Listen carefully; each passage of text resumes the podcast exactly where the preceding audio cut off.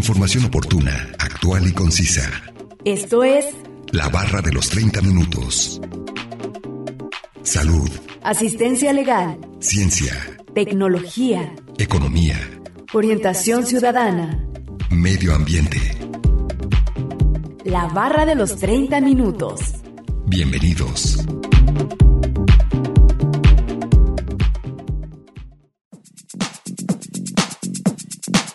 La ciencia es un conjunto de conocimientos sintemáticos comprobables que estudian, explican y predicen los fenómenos sociales, artificiales y naturales del universo observable. Bienvenidos sean todos ustedes a la barra de los 30 minutos. Los saluda Nancy Valenzuela. Es un placer que nos sintonicen en el 104.7 de FM o en la página de internet udgtv.com diagonal radio udg diagonal colotlán. El día de hoy hablaremos acerca de la ciencia y nos acompaña un especialista en el tema. Así que no se mueva y síganos sintonizando con este interesante tema. Comencemos a escuchar el primer fragmento de la entrevista e información adicional que hemos preparado. Ciencia, González Quintanilla. Eh, me dedico profesionalmente a la comunicación pública de la ciencia, tengo un posgrado en comunicación de la ciencia y en los últimos cinco años he estado como coordinador de vinculación y divulgación científica en el Museo de Ciencias Ambientales que construye la Universidad de Guadalajara, aquí en el Centro Cultural Universitario. Sí, gracias. Para comenzar esta entrevista, ¿nos pudiera mencionar qué es la ciencia? Sí, bueno, hay muchas definiciones de ciencia, como muchas palabras eh, que tienen muchos significados, pero las más importantes que la gente le da a la palabra o al concepto ciencia es eh, la primera y la que más se usa es la de conjunto de conocimientos probados y probables de los que dispone el hombre a través del método científico. Eso hace pensar que la ciencia es entonces algo así como un librote en donde vamos poniendo todo lo que aprendemos. Aprendemos a través de un método muy específico, no, no cualquiera, sino es un método eh, sistemático de prueba, experimentación, experimentación, teorización y que se va autocorrigiendo con el tiempo. Esa es una definición de ciencia. Hay también otra definición de ciencia que es un poquito más eh, operativa en cuanto a lo social, que le llamamos ciencia a todo a todos los que nos dedicamos a la ciencia, es decir, al campo de la investigación científica, de la comunicación de la ciencia, de la historia de la ciencia, las personas que trabajan en instituciones de ciencia, los científicos, los profesores de ciencia, hasta los estudiantes de ciencia, los periodistas de ciencia. A ese se le llama a ese campo también se le llama ciencia. Pero una descripción que en realidad es más simple y es la que a mí más me convence, es la que yo uso y siempre lo, lo, explico así, es que la ciencia, más que un librote o más que un campo de gente, la ciencia es un método. La ciencia es un método o una herramienta conceptual, es decir, una manera de hacer las cosas. Y como método, la ciencia no puede ser ni buena ni mala, eh, simplemente es un método, pero es un método que una vez que lo hemos descubierto, que lo hemos perfeccionado, que lo hemos ido poco a poco mejorando o quitándole los defectos que tenía antes, ha sido un método que nos ha dado una precisión tal que podemos poner un aparato en la luna de otro planeta, a pesar de que esté a 10 años de distancia y que tenga que recorrer millones y millones de kilómetros. Así que por eso eh, me parece que decir que la ciencia es un método por el medio del cual ponemos a prueba nuestras ideas contrastándolas con la realidad, es la explicación que a mí más me convence yo creo que la más sincera sobre qué es la ciencia. La ciencia es un método para poner a prueba nuestras ideas contrastándolas con la realidad. ¿Nos pudiera decir cuáles son los diferentes tipos de ciencia? Ya nos dijo un poquito de que eh, son, bueno, las personas que estudian o investigan, hay diferentes como campos o así, pero en sí, ¿cuáles son los diferentes tipos?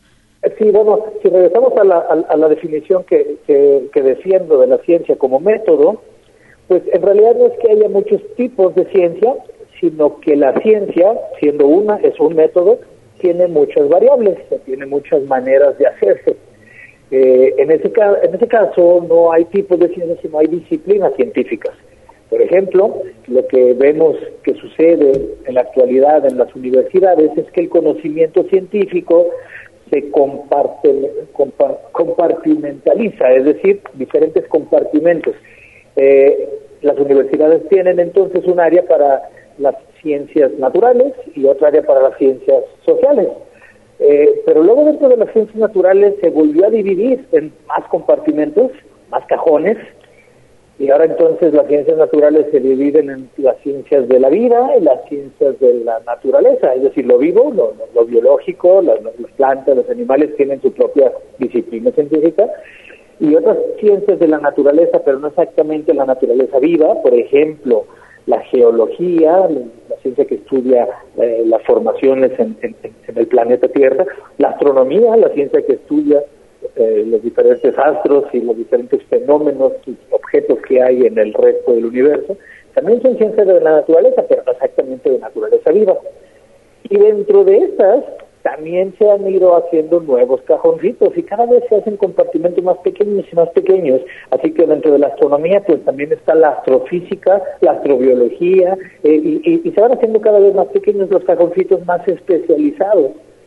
Así que las disciplinas poco a poco se han ido especializando y hay quien dice que ha llegado al absurdo de que hay tantas especialidades tan pequeñitas que un especialista termina sabiendo todo de prácticamente nada. Es decir, de una parte muy, muy, muy, muy, muy pequeñita del universo, sabe todo lo que ha podido invertir en décadas de trabajo. Y eso tiene sus pros y sus contras. Eh, muchos eh, filósofos de la ciencia hablan de que debería de volverse a tratar de ver a las ciencias naturales como un todo, a las ciencias sociales como un todo, o incluso volver a tender puentes entre las ciencias naturales y las ciencias sociales. Así que las disciplinas científicas que separan el, el universo en diferentes partes para poderlo comprender mejor, también tienen nexos entre ellas y es de ahí que vienen nuevas maneras de aproximarse a las ciencias, maneras multidisciplinarias, transdisciplinarias o maneras que tratan de hacer un pensamiento más complejo agrevando de diferentes disciplinas científicas. Al final de cuentas no es que haya muchos tipos de ciencia, la ciencia es un método, pero se puede aplicar de diferentes maneras dependiendo de qué es lo que estás estudiando. Y esos diferentes métodos o diferentes metodologías, que son manifestaciones del método, eh, terminan dando como resultado diferentes disciplinas científicas. Sí, claro, y lo podemos ver en las diferentes carreras que se dice, unas son de ciencias sociales, otras de ciencia y tecnología, y ver cómo, pues sí, existen diferentes variables de estudiar dentro de la ciencia, ¿no? Sí. Pero, ¿cuáles serían como las principales características en sí de, de la ciencia como, en común? Ok, eh, algo que en común la mayoría de las, o deberían de ser todas las disciplinas científicas, es que debe de ser un conocimiento generado a través de una sistematización del mundo que se está conociendo. Hay algunas ciencias en las cuales esto se hace más evidente y que es más fácil identificarlo y más fácil apuntar hacia ello. Por ejemplo, las ciencias naturales, en las cuales, por ejemplo, la química, una de las ciencias más básicas. En estas es más fácil identificar en dónde se está sistematizando el conocimiento, cómo se está cortando la pregunta de investigación y además se puede llegar a hacer experimentos replicables.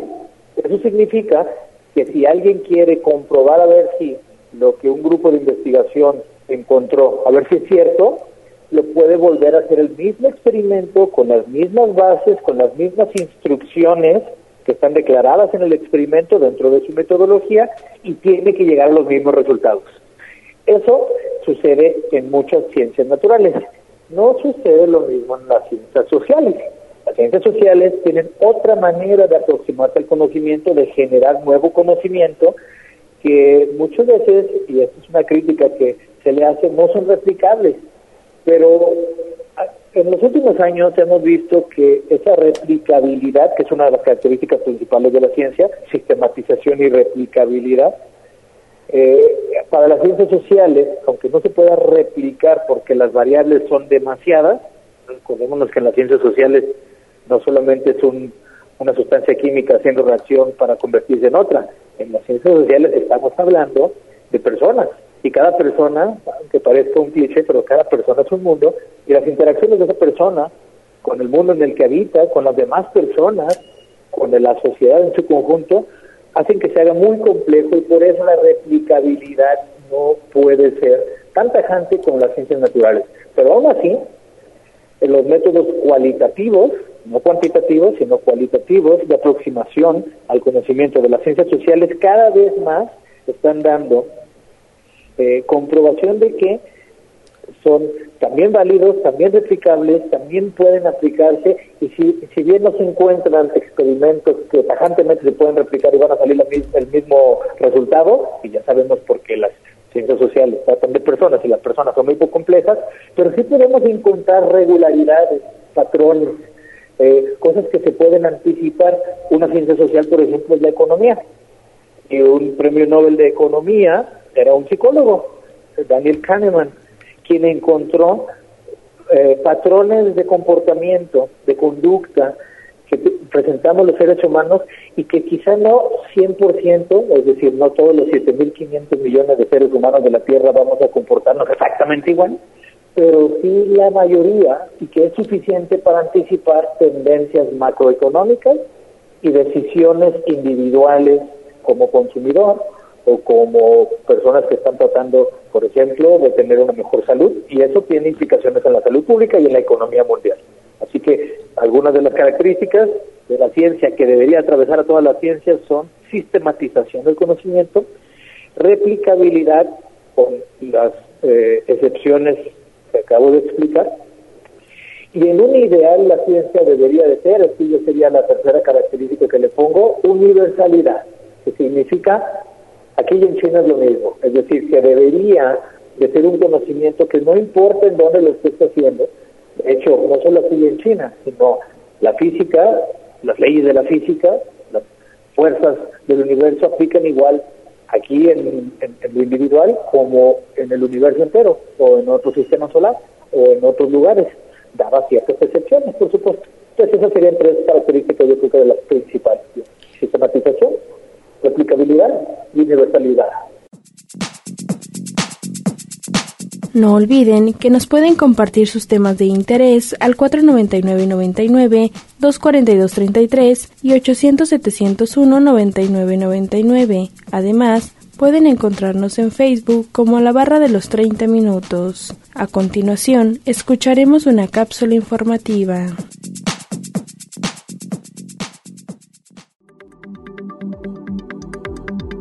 ¿La ciencia siembra la conciencia? Ciencia es la rama del saber humano constituida por el conjunto de conocimientos objetivos y verificables sobre una materia determinada. Es el conjunto de técnicas y métodos que se utilizan para alcanzar tal conocimiento. En tanto, la conciencia es la capacidad que tiene un sujeto de conocerse a sí mismo y a su entorno, para discutir desde diversas perspectivas que implican estos dos aspectos y cómo intervienen en nuestra vida, especialistas y público debatieron en la mesa redonda Más Ciencia, Más Conciencia, organizada por la Dirección General de Divulgación de la Ciencia, DGDC, de la UNAM. La ciencia es la manera de interpretar la realidad sin dogmas, mitos ni principios de autoridad, expresó Marcelino Cereijido, profesor emérito de Fisiología Celular y Molecular del CIMBESTAF. En su opinión, México aún no tiene la cultura compatible con la ciencia. Por su parte, la doctora Mari Carmen Serrapuche, coordinadora del Seminario Universitario de Investigación del Patrimonio Cultural, UNAM, señaló que la antropología, una ciencia social dedicada a estudiar las civilizaciones pasadas, comienza a forjar la conciencia histórica del individuo permitiendo un beneficio en el presente y un beneficio para el futuro. La conciencia histórica sienta bases y puede llevar a los hombres a la posibilidad de replantarse, esta conciencia ha permitido a nuestra especie transformar sus estructuras sociales, la naturaleza de las relaciones interpersonales y las actividades económicas. Nuestra conciencia histórica, agregó la antropóloga, debe entender nuestra relación con el entorno, con el manejo de los recursos, de las relaciones humanas y la identidad. Dijo estar en contra de que no todos puedan acceder a la ciencia y la tecnología, pues con los 3.000 años de historia que posee México, no debe olvidarse cómo la hemos obtenido y de esta manera reforzar nuestra identidad. Información obtenida de la página web milenio.com, una producción de Radio Universidad de Guadalajara en Colotlán. Vamos a un corte de estación, regresando escucharemos la última parte de la entrevista a Víctor González Quintanilla, colaborador del Museo de Ciencias Ambientales de la UDG. Información oportuna, actual y concisa sobre temas diversos. La barra de los 30 minutos. En un momento continuamos.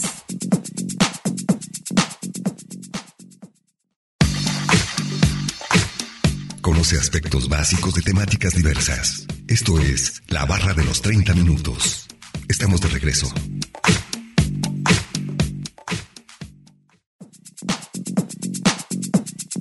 Ya estamos de regreso en la barra de los 30 minutos, en el 104.7 de FM o en la página de internet udgtv.com diagonal radio udg diagonal colotlán.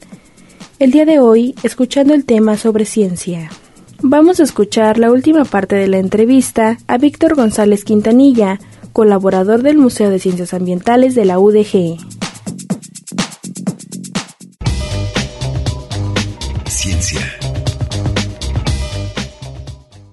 Y esto es lo interesante de que, como menciona, la ciencia es ciencia, sea el lugar en donde nos encontremos, va a ser lo mismo.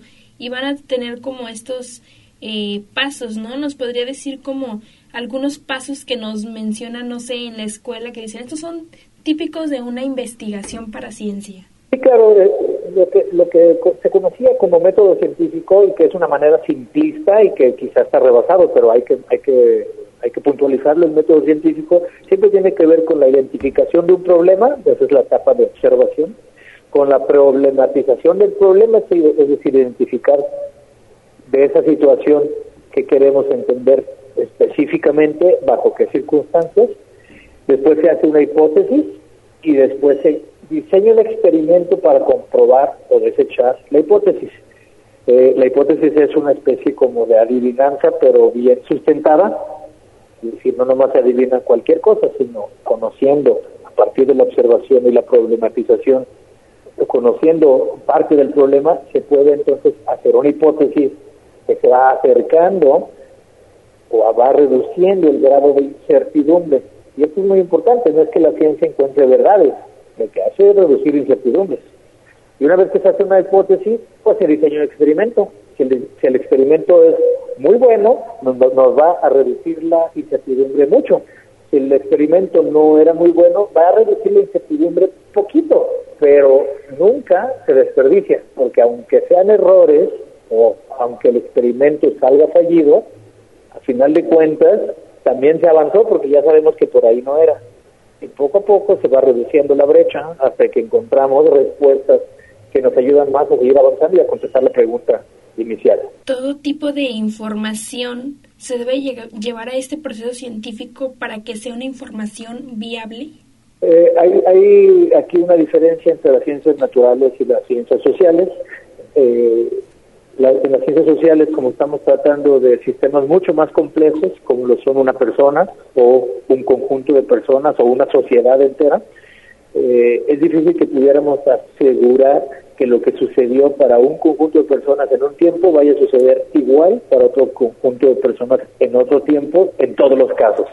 No siempre todos los casos va a suceder así, pero hay algunas cosas que sí se pueden anticipar, que sí se pueden prever eh, y que los economistas sobre todo, pero también la psicología, eh, pueden diseñar maneras de, de intervenir pueden diseñar maneras de anticipar y maneras de evitar problemas o estimular comportamientos en lo individual y lo colectivo que sí se pueden eh, prever y que sí se pueden estimular.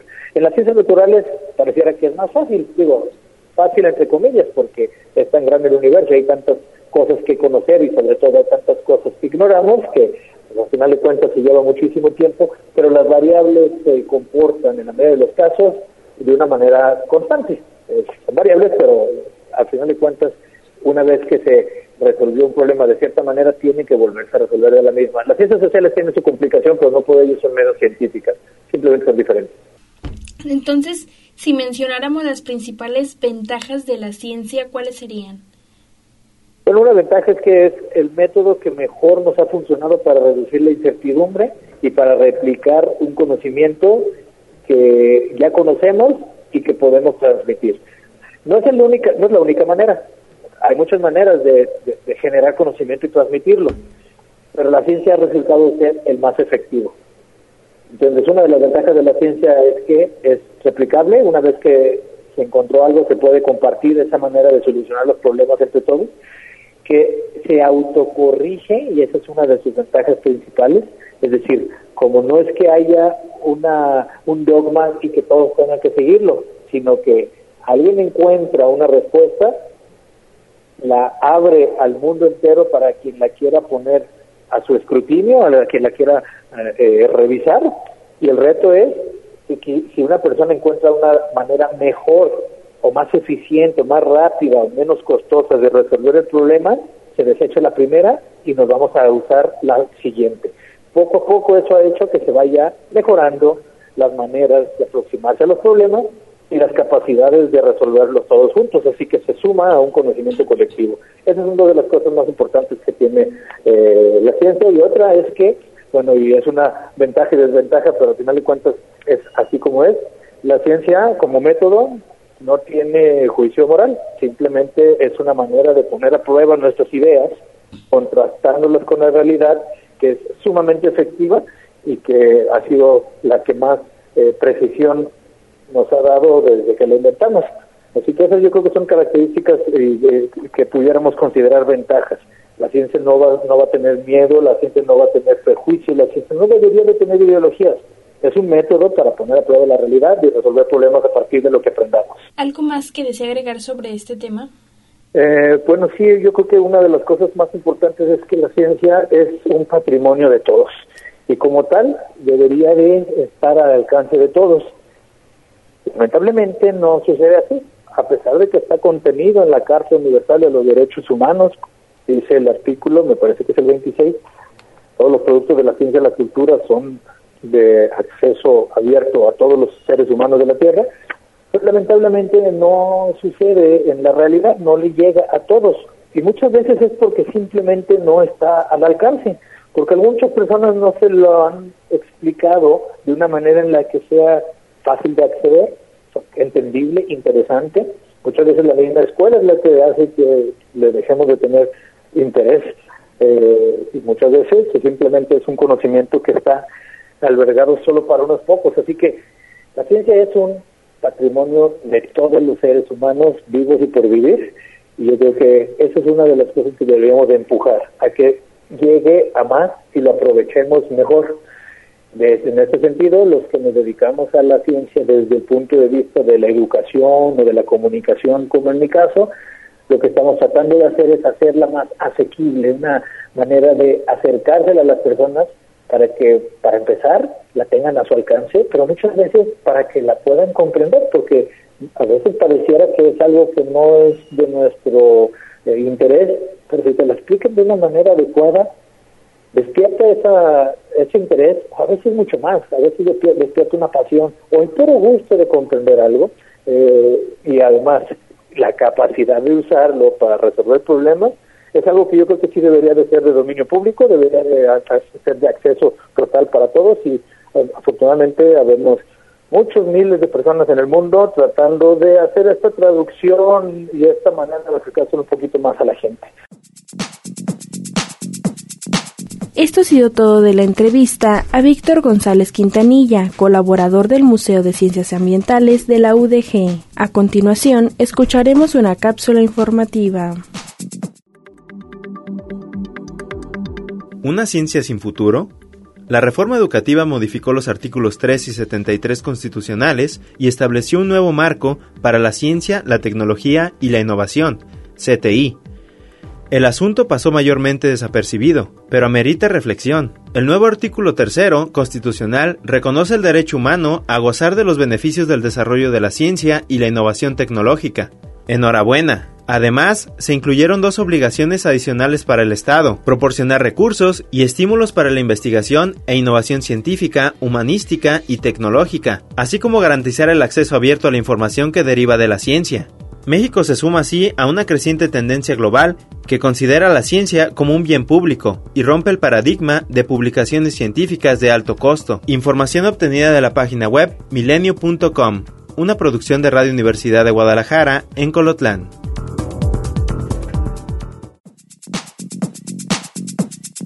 Acabamos de escuchar una cápsula informativa y vamos a concluir con el tema de ciencia. Agradecemos la entrevista a Víctor González Quintanilla, colaborador del Museo de Ciencias Ambientales de la UDG. No olviden que si se perdieron algún programa pueden escucharlo o descargarlo desde udgtv.com diagonal radio udg diagonal colotlán, dar clic en la opción podcast y después seleccionar la barra de los 30 minutos donde encontrará todos los temas. Sigan sintonizando y no olviden escucharnos de lunes a viernes a las 11.30 de la mañana y a las 11.30 de la noche en la retransmisión. Y los sábados no se pierda el maratón de la barra de los 30 minutos donde se pasan los cinco temas de la semana. Es un placer haber estado con ustedes. Se despide Nancy Valenzuela. Hasta la próxima. Radio Universidad de Guadalajara en Colotlán presentó La barra de los 30 minutos. Información oportuna, actual y concisa sobre temas diversos.